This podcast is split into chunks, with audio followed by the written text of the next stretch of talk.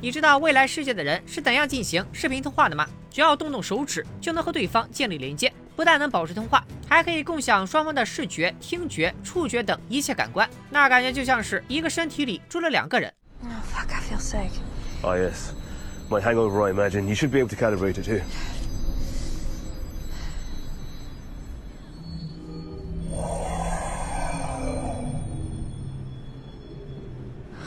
Better? 大家好，我是戴眼镜拿着话筒的来猜片片。今天咱们继续来说高分科幻剧《边缘世界》的第三集。二零三二年，天才玩家小白为了赚钱，参与了一款最尖端的仿真游戏内测。万万没有想到，正是这个举动惹来了杀身之祸。小白刚从第一次追杀中活下来，紧接着就发现了一个令人震惊的事实：他之前登录的游戏世界，貌似是一个真实存在的世界，而且是来自二一零零年的未来世界。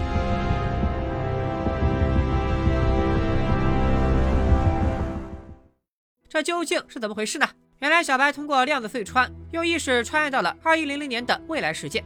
看似前来帮助小白的小黑和胡子哥，对很多事情都讳莫如深。但在他们治好了白妈的绝症以后，小白渐渐打消了疑虑。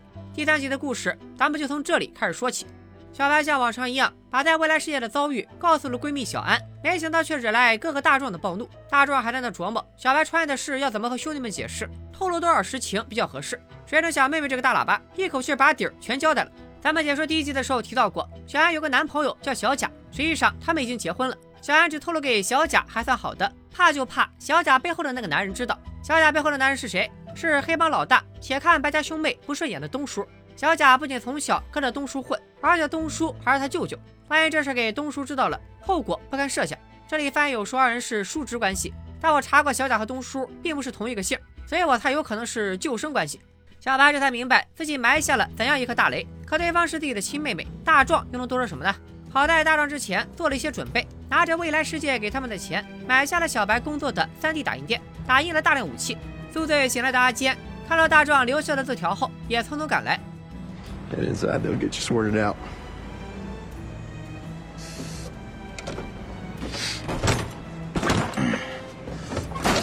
You want a hand? Sorry, man. Wrong word. Shit, man. You really hurt my feelings. 紧接着，大壮疯狂 Q 阿坚，Put your best foot forward. I'm serious, dude. I'd give an arm and a leg for a rig like. 阿坚自然也礼貌的回应。看来哥俩终于敞开心扉，关系不再像之前那么拧巴了。与此同时，在二一零零年的未来世界，胡子哥正在叫小白的化身起床。Awake and rise.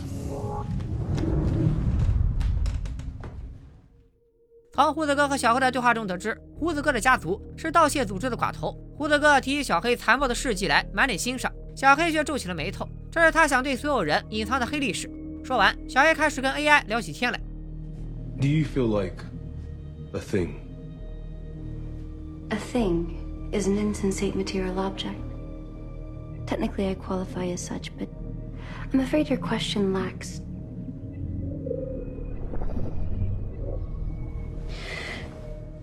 And welcome back. 白妈的病好了，小白也遵循之前的约定，把自己知道的一切如实相告。他认为找到艾丽塔的关键就在大波浪和研究所身上。大波浪的问题好解决，他是研究所的助理安全经理，出了这么大的 bug，大波浪大概率是记了，不管是艾丽塔还是研究所都不会放过他。但是研究所嘛，就让胡子哥有些头疼了，他似乎有些害怕这个机构。那小白就纳闷了，为什么之前艾丽塔还会带自己潜入研究所大厦呢？是受了胡子哥指示，还是艾丽塔的自作主张？胡子哥对此没有解释，他们对小白一直有所隐瞒。小白甚至都不知道自己的右手为什么在2032年的世界会越来越不受控制。这里我们猜测，有可能是小白之前挣脱右手的时候，极大的痛觉传到了他在2032年的肉身，以至于受到了一定程度的精神损伤。秋姐告诉小白，有人去了小白所在的2032年的世界，找过东叔。稍微想想也知道，这肯定是敌人的后招，打算让东叔干掉小白兄妹。一听这话，小白立刻要求下线，他要回家把这个坏消息告诉大壮。可大壮听完以后，却觉得问题不大，直接把东叔杀了不就完了吗？小白却不赞同这个方案。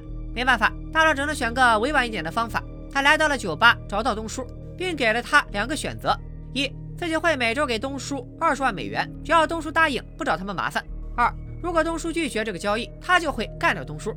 东叔笑了，我能做到今天这个位置，什么腥风血雨没见过，能被你一个黄毛小子的一句话唬住？东叔当年有多叱咤风云，咱们还得从十七年前说起。二零一五年的东叔在镇上开了一家汽车公司，在这干了这么多年，东叔干腻了，琢磨着换条赛道试试。正巧赶上赫赫有名的疯狗帮来取车。疯狗帮是啥？他们人如其名，是人见人恨的恶霸。只见东叔拎着一个桶，赶忙走过来招呼他们。大家可以记下这个桶，一会儿要考。东叔告诉他们，自己要换个生意做了。Man reaches the point, realizes he's got to make a change. I mean, to his core. And it appears I've arrived at that frightful juncture. 对方很诧异，那我的车以后去哪儿保养？东叔说，这你不用担心，我会给你提供免费的终身售后。对方很满意，答应了这笔交易。然后东叔就招呼哥几个上了车，没想到下一秒他们就傻了眼，不仅上车后发现车子无法启动。更糟糕的是，车门被冻了手脚，他们全部被锁在了里面，想要开枪逃生，却发现这玻璃是防弹的，根本打不穿。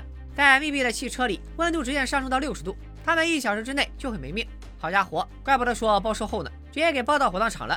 咱们之前说过，小贾是东叔的外甥，从小就跟着东叔混，他也见证了这残忍的一幕。咱们之前说的那个桶，现在也有了答案，原来里面装的是长钉。东叔要把这些人都钉在十字架上，然后挂到路边，让来往的行人都知道小镇已经变了天。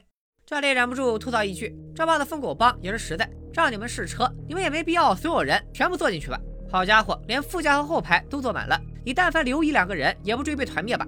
回到现在，东叔要是能把大壮的威胁放在眼里，他干脆改名叫细叔得了。大壮在给东叔讲了个自己的故事。当年海军陆战队招募战士，给他们植入神经控制装置，让战友之间可以互联，这样就能在作战速度、强度、勇猛度上保持高度统一。这种神经装置除了带给他们疼痛和副作用外，还给他们造成了一些意想不到的影响。比如大壮有一次去酒吧，看到了一个素不相识的客人，他突然失去了意识。等清醒过来，发现那个客人已经被自己打得奄奄一息。原来是因为大壮有一个战友，小时候被那个人欺负过，而由于植入的神经控制装置让大壮共享了战友的记忆和仇恨，所以才会靠本能的冲动把对方打了个半死。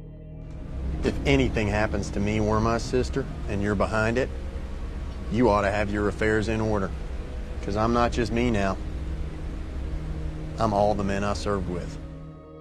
而东叔压根就不吃这一套。我东叔在道上混的时候，李大壮还穿着开裆裤呢。在这儿摆什么份儿啊？撒泡尿照照，什么德行？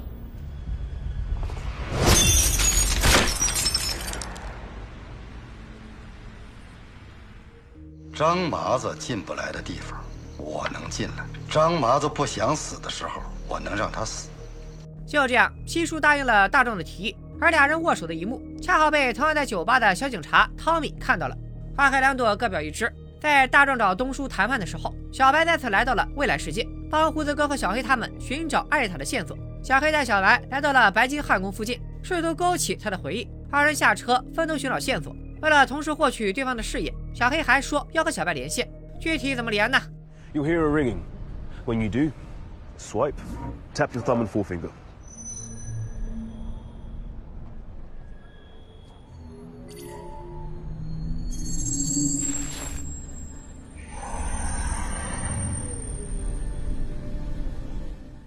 这就是未来人类的联系方式，不仅可以共享对方的视野、听觉、触觉等所有的感受都能获取，也就是我们常说的共感。小白走着走着，突然发现有个警察跟在自己身后。小黑一看，这麻烦可大了，赶紧求助秋姐。在未来世界，化身可以为人们提供更便捷的生活，比如你想从澳洲去美国，不用再坐飞机和倒时差，只要租用或制作一个化身，把你的意识挪过来就行。但是政府对化身的租用和制作有着严格限制，不仅注册是需要申请的，连化身的功能范围也有着明确的规定。所以一旦发现化身的行动轨迹和预定的算法不一样，警察就会出动。而且秋姐给小白的化身增添了一些违规功能，要是被警察逮住，可以说一查一个准。更严重的是，万一被警察知道小白是从实验庄来的，小黑就可以去局子里唱起双泪了。十万火急之下，小黑迅速想到了对策，他先和小白会合。然后忽悠警察说小白是自己远在加拿大的女朋友，两人利用化身进行约会。但这个化身其实是他用前女友的样子打造的。俩人因为这件事在车上大吵一架，小白气得跳下车来，行动轨迹这才和预定的算法不一样。说完以后，小黑还当着警察的面来了个深情告白。I find you extremely alluring,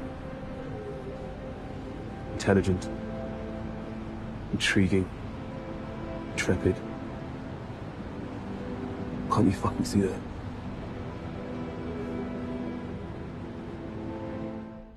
小白也见机行事，配合小黑演完了这场戏，这才把警察糊弄过去。可是那个吻，属实让小白有些心动。即使下线后，还是有些脸红心跳。但他是真的动了情，还是只是因为连线的副作用呢？小白找到大壮，毕竟他有和战友互联的经验。大壮说，他们之间的互联都是培训以后才上岗的，新手直接连，很容易陷入这种共感无法自拔，甚至会误以为自己在谈恋爱。花开两朵，各表一枝。小贾送老婆小安到家后，还要去找一趟东叔，把包里的东西给他。小安立刻警惕起来，这里面装的不会是违禁品吧？咱们之前说过，小安为人正派，不知道为何嫁给了东叔身边的小贾。不过结婚以后，东叔知道小安不喜欢小贾干的那些勾当，所以有啥脏活都不经小贾的手。而且这包东西是从小白的 3D 打印店取来的，应该不会有问题。一听这和小白有关，小安更担心了，赶紧打开了包。好家伙，里面都是钱！了解小白秘密的小安知道事有蹊跷，他拜托小贾一定要弄清楚来龙去脉。到了东叔那里，东叔直接告诉小贾，这些钱是白家兄妹给的。说完还送了小贾一沓。小贾一开始还有些欲拒还迎，看东叔再坚持，就收下了。Now I'm going to offer you a valuable life lesson here. Before you accept any cash from someone, always ask what they might want in exchange.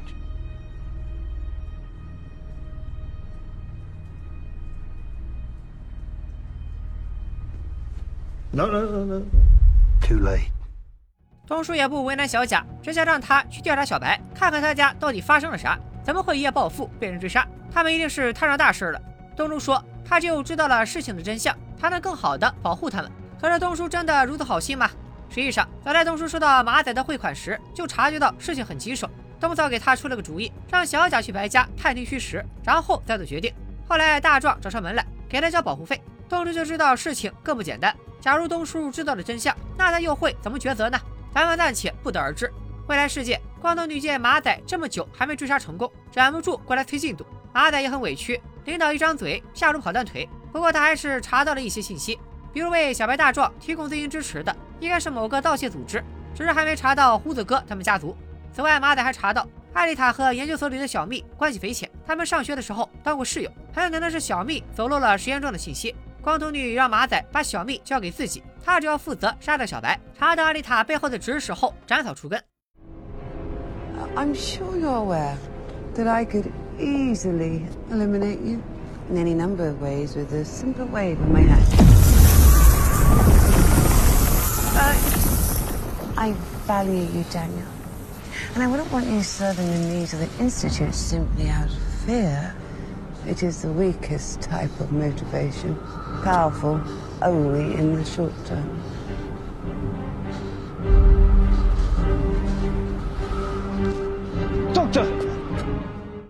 这边敲打完马仔，光头女转头把小蜜约了出来。她看着外面的蜜蜂，有些感慨：蜜蜂就像人类一样，每天不辞疲倦地搬着砖，却不知外面的世界千变万化，随时可能会崩塌。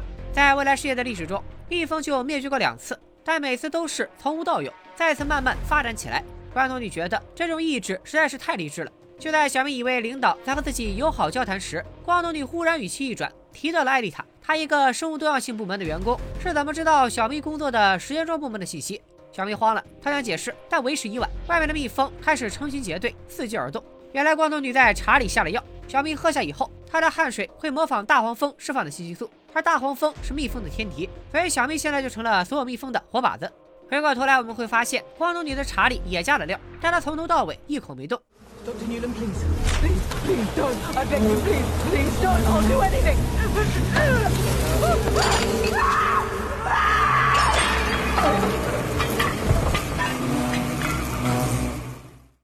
同在未来世界，小黑这边也没闲着。他回想起自己的童年，那时他还是个八岁的孩子，天天跟在同为孤儿的艾丽塔身边。这天，有一对夫妻响应国家号召来孤儿院领养孩子，他们一眼就看中了艾丽塔。可是艾丽塔表示，要领养她，必须得买一送一，捎上小黑，否则自己不会跟他们走。夫妻两人这才打包领养。之前的艾丽塔和小黑的关系一直不明朗，看到现在就很清楚了，原来他们是异父异母的亲姐弟。而收养姐弟俩的夫妻也并不简单，他们有一个特殊的姓氏西。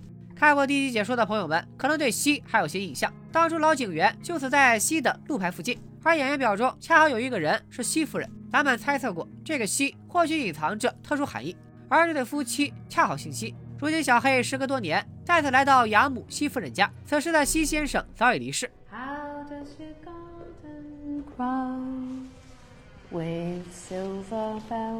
In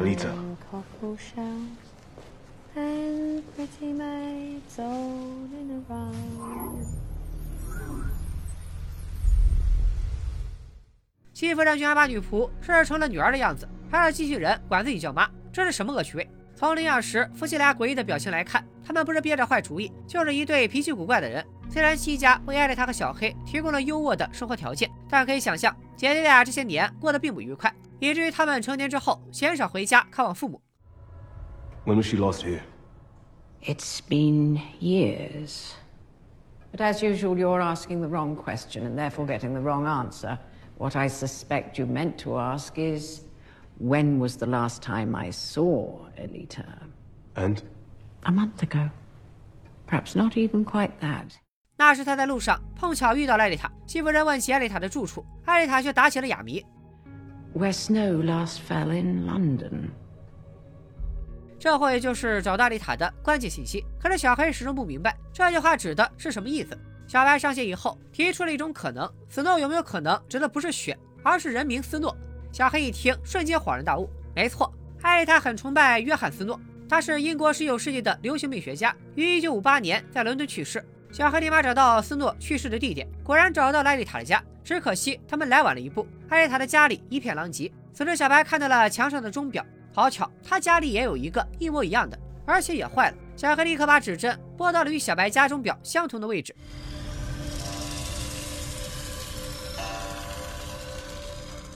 里面赫然是给小白换眼球的手术台，只不过当时的医生现在全部倒在地上。小黑说问题不大，他们都是化身，变成这样是因为很久没有充电。只要通过这个小玩意儿，秋姐和张哥就能追踪到他们的本体。两人继续寻找着线索，很快小白就再次被颠覆认知。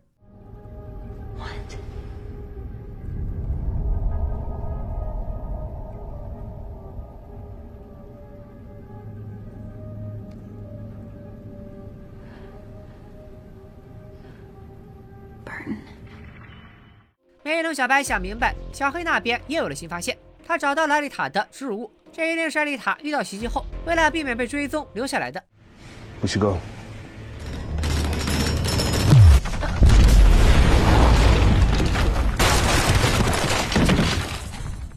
来人正是马仔，他带着机器人打手赶来，再次见面又给了小白一记动感声波。I assume you're thinking, kill me, then game over, right? But I assure you, the trauma leaves a mark. 前面小黑从化身的脑后掏出了一个零件，应该就是化身的核心程序。所以如果照着脑袋打，化身损坏之后，小白就会下线。所以这次马仔不打头，只打身上，让小白切身感受到所有痛苦。眼看小白不行了，另一边小黑解决了机器人打手，小白也趁马仔不注意，成功反击制服了他。What do you want with me, huh? Answer me! She won't stop. Not till you're dead. You're only delaying the inevitable. Drawing out the pain. You took something. What?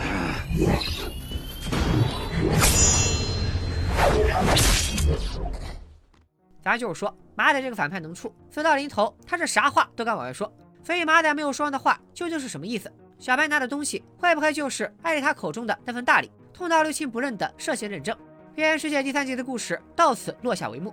总体来说，第三季里的爽点和爆点不少，信息量也很大，有的地方和咱们之间的猜测也对上了。比如之前埋下的蜜蜂这个点，第三季里蜜蜂多次出现，不仅通过蜜蜂杀人展现光头女的心机狠毒，还揭晓了蜜蜂的隐喻。光头女认为蜜蜂就像人类一样，辛勤劳碌且盲目无知，无比脆弱。她说，在这五千年里，蜜蜂曾灭绝过两次，每次灭绝后又从无到有的壮大起来，这会不会暗示着人类的命运？We're no different, really.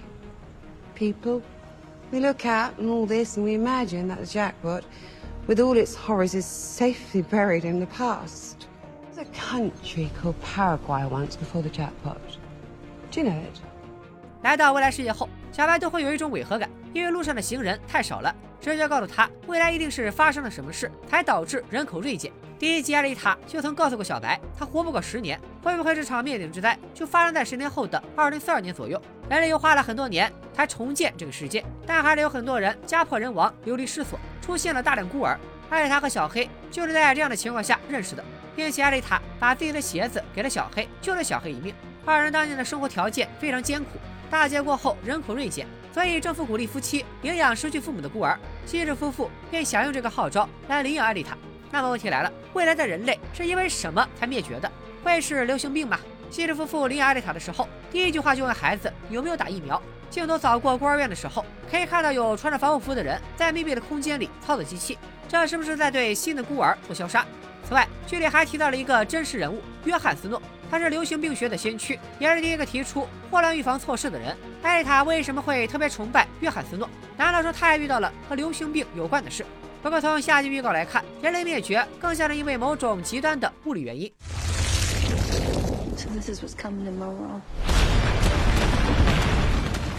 难道说在2042年发生了什么大爆炸，导致有毒气体传播，毒气引发了流行传染病，这才导致人类几乎灭绝？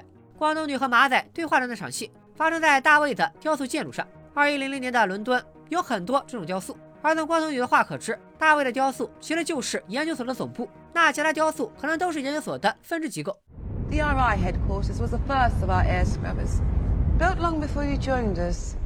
Do you know how they work? Only in the broader sense. Tell me. Well, they capture carbon from the atmosphere. 关键词划重点：空气洗涤器，是不是又和有毒气体传染病对上了？从大气中捕捉碳，是不是在暗示人类灭绝是因为一场意外导致空气中的碳元素超标？不过，其实，在二零三二年的时候，就已经有物种开始灭绝了。第二季东叔玩游戏的时候，就在女 NPC 科普过香蕉的灭绝。Used to be a fruit called the banana, killed off in some sort of fungus. Terrible shame. 第一集的时候，艾丽塔对小黑说：“她要拯救世界。”不过不是小黑所在的世界，那他的真正目的会不会是想阻止2042年的那场灭顶之灾？但是我们都知道，根据平行世界的理论，即使拯救了过去的世界，艾丽塔所在的未来世界也不会发生改变。或许在所有已知的平行世界里，全都发生了灭顶之灾。艾丽塔想要创造一个没有发生灭世危机的世界，而小白就是阻止危机的关键人物。在寻找艾丽塔的住处时，小白先是根据白妈梳妆台上的画，想到斯诺可能是人名，因此找到了艾丽塔的家。而后又根据白家的同款钟表以及白爸去世后钟表停住的时间，打开了暗门。怎么这么凑巧？每一个关键线索都是小白破解的，并且每一个提示都和白家有关。是说小白的穿越和白爸白妈有关吗？还是说白家根本就是艾丽塔的提线木偶？或者反过来想，会不会小白是艾丽塔的祖先？或者正是小白导致了十年后的人类危机，所以小白才成为了那个天选之女？艾丽塔和小白第一次见面的时候叫他小鬼。You're my first poet. I'm not gonna lie. It's a bit of an old feeling. 胡子哥也称小白为吵闹鬼。It's just a thing until our arrives. 后来小黑是这么解释的：That's how we refer to people from the start, like a ghost. Here, but not here. Perfect accomplice, you mean? 这几句话告诉了我们，未来世界的盗窃组织是如何进行偷盗的。他们不需要自己亲自动手，只需要通过时间装技术，把过去世界的人的意识投射到他们所在世界的边缘化身上。从而进行偷盗，还骗这些人说只是在做游戏测试，这样就算偷盗失败，也很难查到胡子哥他们身上，所以叫完美的帮凶。从胡子哥口中，我们知道小黑有两副面孔，而且受害人数可能还不少。那么他究竟做了什么事？会不会也和人类灭绝事件有关？同样都是被西鲁夫妇领养，艾丽塔随他们改姓的西，为什么小黑却姓纽瑟顿？小黑还隐藏着什么样的过往？在下集预告中，小黑貌似也带上了脑机设备，难道说他也要穿越了吗？除了二一零零年和二零三二年，会不会还有我们不知道的其他世界？好了，今天咱们就先说到这里。喜欢的朋友别忘了点点关注。因为可能做不到最快更新，但每出一集我都会看三遍以上，尽力深挖每一个剧情伏笔，并给出自己的分析和理解，希望能和大家分享追剧的快乐。也希望这部剧高开高走，不要烂尾。咱们下期视频再见，拜了个拜。